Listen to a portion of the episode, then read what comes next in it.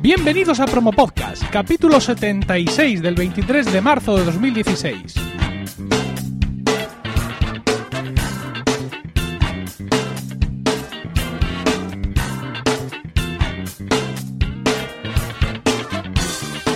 Muy buenas, mi nombre es Emilcar y esto es Promo Podcast, un podcast sobre micrófonos, técnicas de grabación, publicación, edición, medición de audiencias, entrevistas a podcasters.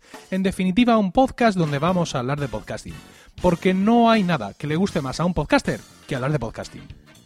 El pasado 11 de marzo tuvo lugar en la Facultad de Comunicación y Documentación de la Universidad de Murcia una conferencia titulada Podcasting Was Made for Mobile, a cargo del profesor Richard Berry de la Universidad de Sunderland. La conferencia se anunciaba con el siguiente texto. ¿Puede funcionar un serial radiofónico en podcast? ¿Por qué el formato de audio es el que menos se ha explorado en la tecnología móvil, que precisamente surge vinculada a herramientas de voz, nuestros antiguos teléfonos? ¿Cuál es el futuro del contenido de audio en el entorno móvil? A estas y otras preguntas responderá el profesor Richard Berry del Center for Research, Research in Media and Cultural Studies de la Universidad de Sunderland en la conferencia de debate titulada Podcasting Was Made for Mobile que impartirá en la Facultad de Comunicación y Documentación el viernes 11 de marzo a las 4 de la tarde en el Salón de Grados. La conferencia forma parte del seminario de estudios del caso del máster en Comunicación Móvil y Contenido Digital. La asistencia es abierta hasta completar aforo. Richard Berry es un profesor universitario, eh, especialista en radio e investigación sobre la transformación digital de los formatos de audio. Ha escrito varios artículos con puntos de vista interesantes y en el transcurso de la conferencia mostró una visión del panorama eh, bastante completa. Tengo mis notas sobre aquella conferencia a la que asistí y disfruté con pasión ribereña y quiero exponerlas en tres partes. La primera es el paso al móvil de la mano de la radio.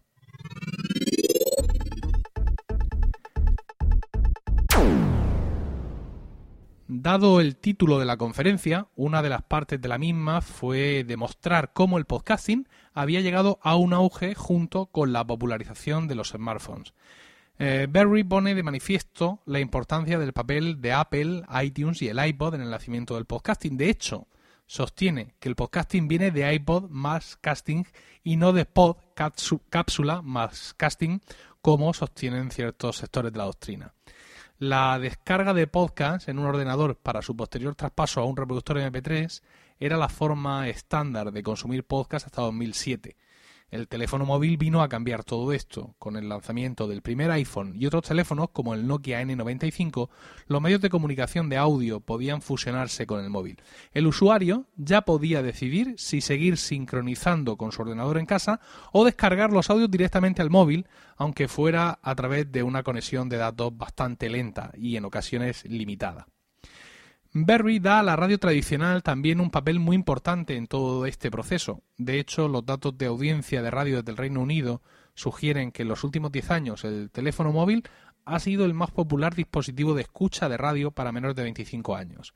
La radio ama, al parecer, al teléfono móvil, y aunque a ti que estás escuchando este programa te pueda parecer algo inusitado, realmente solo tienes que mirar a la población civil cerca de ti mi madre, por ejemplo, solo tiene aplicaciones de radio en su iPhone 4S y la escucha de manera indiscriminada, sin temer recarga de tarifa de datos, ni descarga, ni desgaste de batería, ni nada que se le parezca. Tiene un teléfono y un trabajo claro que quiere que realice para ella. Muchos, eh, muchos teléfonos de la generación anterior venían con chips de radio incorporado y ofrecían de esta manera para el usuario un entretenimiento barato, fácil y bueno, gratis, que más barato que gratis. Los podcasts serían, por tanto, lo más natural para hacer a continuación de esto, para ser la evolución de este paso. Y eh, la llegada de los smartphones quizá también marcó el fin en este sentido para el iPod. Resulta curioso el punto de vista de Richard Berry y de otros profesores y estudiosos como el italiano Enrico Menduni o el español Tony Selas.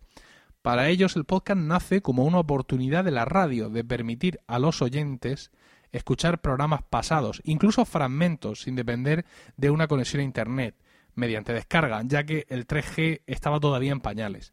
Para Tony Sellas en concreto el podcasting era una oportunidad para la radio, pero al tiempo un desafío. La radio podía usar el podcasting como un sistema de distribución adicional a las ondas, pero tenían la amenaza de compartir un espacio con nuevos proveedores. Sin embargo, nuestra realidad, o al menos la mía, o al menos la española, se me antoja muy diferente.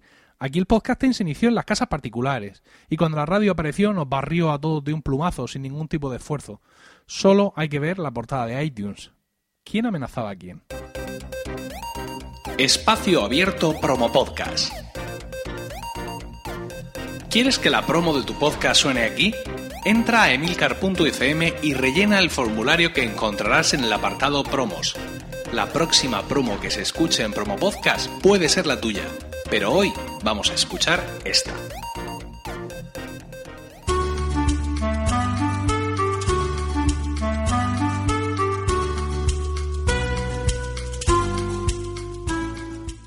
Hola cariño, mira, he estado pensando y he decidido que voy a grabar un podcast.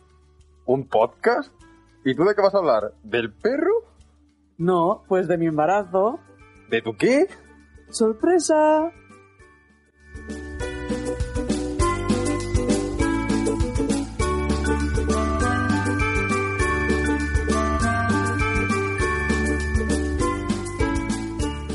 El bombo de Carvala. Tu podcast sobre mi embarazo.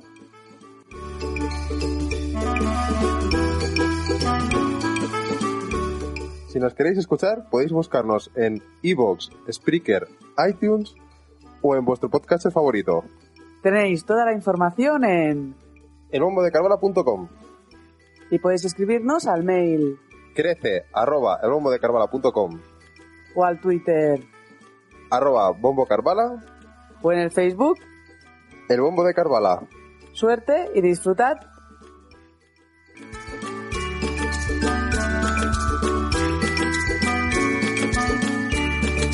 Dios mío, qué buenos actores que somos.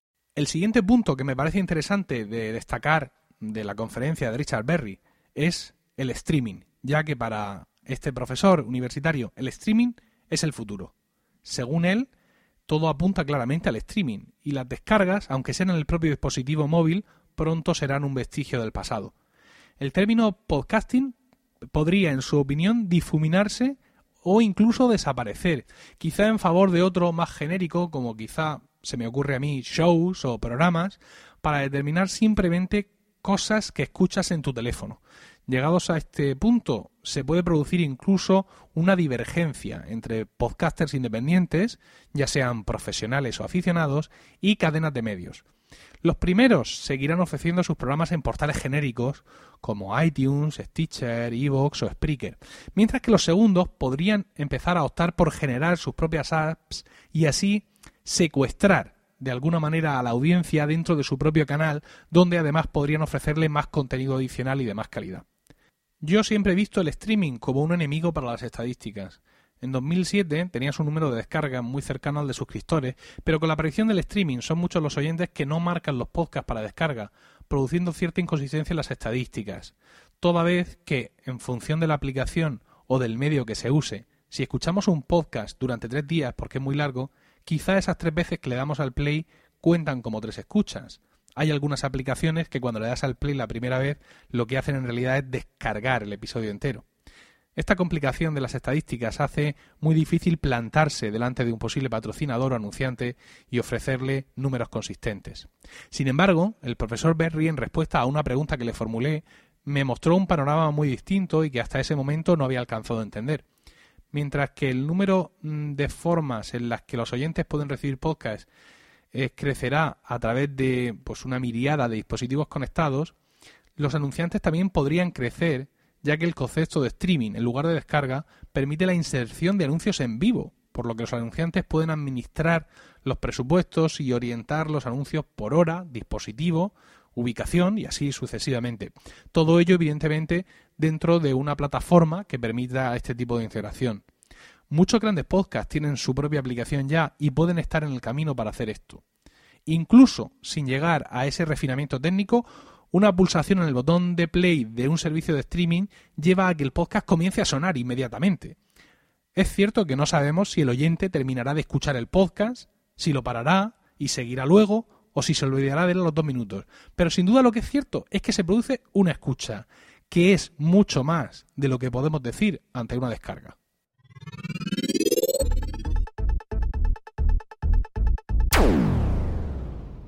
El tercer aspecto que quiero recoger de la conferencia de Richard Berry es, como no podía ser menos, Google y las búsquedas.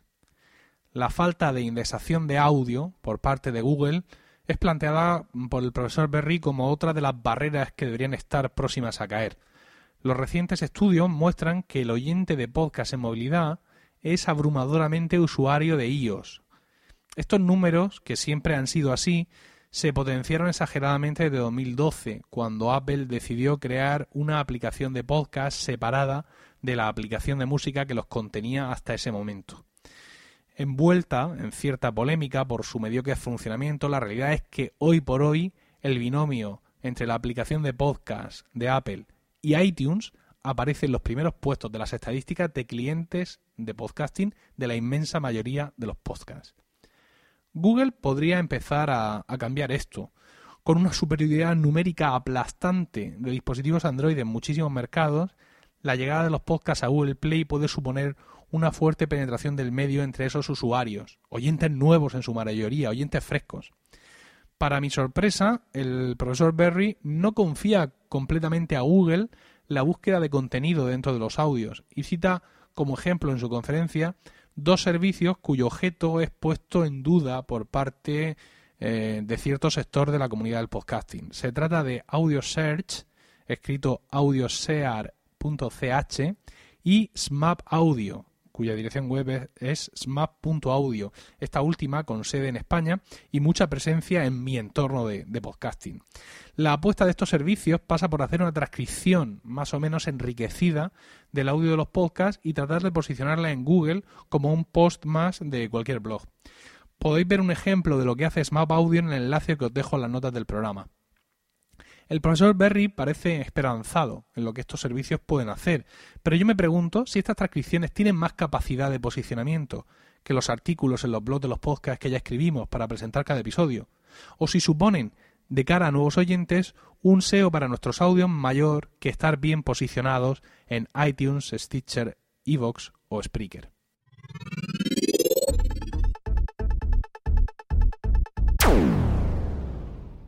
Bueno, estos son los tres factores que más me llamaron la atención de la conferencia. Mm, fue una conferencia muy interesante y, una pena que realmente los alumnos que estaban allí en su mayoría eran un poco ajenos al podcasting. Eh, ante una pregunta de quién escuchaba podcast de manera habitual, solo dos o tres levantamos eh, la mano. Una cosa que me sorprendió de su conferencia es que estaba llena de números. Había muchísimas estadísticas a nivel nacional, tanto del Reino Unido como de Estados Unidos sobre oyentes de podcasting. Y en España carecemos de tales datos porque la, encuesta, por ejemplo, que hace la Asociación Podcast ya se hace en el entorno de la Asociación Podcast, es decir, ya está destinada a oyentes. Y la verdadera pregunta sería saber cuánta gente de un demos interesante, de un demos comercial, entre 25 y 45 años, o por qué no todo el mundo, escucha podcast en España o en los otros países en los que podemos estar, los que escucháis ahora mismo este programa y en los que el podcast no está tan implementado como en Estados Unidos. Eh, Richard Berry también nos habló, por supuesto, del fenómeno serial y de lo que significa tener una gran calidad de producción, una calidad, digamos, profesional, que mezclada con una gran historia, pues realmente ha supuesto una gran inyección en el número de oyentes de podcast en Estados Unidos, que ya de por sí era alto. No averiguo o no alcanzo a entender ¿qué fenómeno parecido podría eh, tener su mm, similitud, por lo menos aquí en el país que yo vivo, en España? Ahora, por ejemplo, se están produciendo algunos fenómenos mediáticos acompañados de algunas series. Es muy conocida eh, una serie emitida por televisión española, la televisión pública, llamada El Ministerio del Tiempo. Quizá un podcast del Ministerio del Tiempo podría llevar a, todos los fans y redentos de esa serie, que es una serie muy propensa a crear, digamos, un universo a su alrededor, digo, este podcast podría hacer que todos esos fans se acercaran al podcasting y después de escuchar un podcast, pues escucharan otro y otro y otro y se convirtieran en oyentes del género. El programa de hoy ha sido un poco una excepción de los que yo suelo hacer en Promo Podcast, por, por muchos motivos, por el contenido, por la duración y sobre todo porque generalmente no me gusta hacer estos comentarios en perspectiva, ¿no? estos comentarios tan genéricos sobre a dónde vamos, de dónde venimos, el podcasting, la difusión, la monetización, es decir, todos los mantras habituales que se recitan, al menos en mi entorno de podcasting. Sin embargo, pensé que la conferencia de Richard Berry merecía, digamos, la pena como una oportunidad para por una vez eh, hablar de, de todo esto. Y sobre todo porque mm, para mí sirvió para una cosa muy importante que me ha hecho cambiar mm, parte, digamos, de mi estrategia, por así decirlo, a largo plazo. Y es el no ver el streaming como, como una amenaza, sino verlo más bien como una oportunidad. Es decir, ese, ese clic, ese clic en el botón de play es una escucha, mientras que una descarga nunca sabemos si es una escucha o no. No es que no lo sepamos hoy, es que nunca lo hemos sabido. No hay manera humana de saber si ese, esa descarga que se hace se transforma o no en escucha después. Quizá si orientamos y la tecnología nos acompaña, la escucha de podcast a que se hagan en streaming completamente, eh, eso nos puede dar unas cifras mm, mucho más útiles, dado que como ya hemos comentado, el darle al play significa que algo se va a oír, aunque sea durante, durante poco tiempo. Y esta ha sido mi, breve reflexión, aunque mm, es eh, inversamente proporcional a la mella que ha hecho en mí la duración, digamos, de este podcast y del contenido que os he trasladado. Eh, pero bueno, hemos llegado ya al final del podcast de hoy. Muchas gracias por el tiempo que habéis dedicado a escucharme y tenéis enlaces de todo esto en emilcar.fm donde también podréis conocer mis otros programas. En Twitter estamos como arroba promopodcast y el correo electrónico es promopodcast arroba emilcar.fm. Hoy más que nunca os llamo al debate ahí en el, en el blog, en emilcar.fm, sobre todas estas cosas eh, que escuché del profesor Richard Berry y la manera que he tenido de interpretarlas. Un saludo a todos y no olvidéis recomendar Promo Podcast, porque no hay nada que le guste más a un podcaster que hablar de podcasting.